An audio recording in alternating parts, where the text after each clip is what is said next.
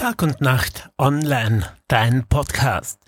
Am Dienstag sollte ein endgültiger Standort für ein Hallenbad bekannt gegeben werden. Noch ist es aber nicht soweit. Bis in die Nachtstunden verhandelten die Koalitionsparteien über drei eingerichtete Projekte. Das beschlossene Vitalbad um 50 Millionen Euro ist für die Stadt nicht mehr leistbar. Es gibt weitere Beratungen. Der Kassasturz im Herbst brachte ans Licht, dass die Stadt Klagenfurt vieles nicht mehr leisten kann.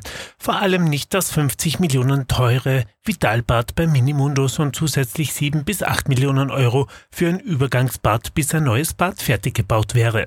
Das wäre aber nötig gewesen, wenn Klagenfurt nicht für mehrere Jahre auf Trainingsmöglichkeiten für Sportler verzichten wollte.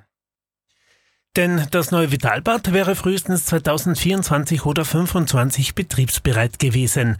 Daher sollte kein Provisorium, sondern gleich ein fixes Hallenbad errichtet werden. Drei Standorte bzw. Projekte stehen zur Auswahl. Zum einen weiterhin das schon einmal beschlossene Vitalbad der Firma College bei Minimundus, weiters ein Hallenbad am Südring vom Betreiber des Erlebnisparks Jump Dome und das dritte Projekt betrifft einen Standort beim Strandbad. Die Umsetzung könnte schrittweise erfolgen, das sagte der Bürgermeister Christian Scheider. Alle drei Projekte bewegen sich kostenmäßig um die 45 Millionen Euro.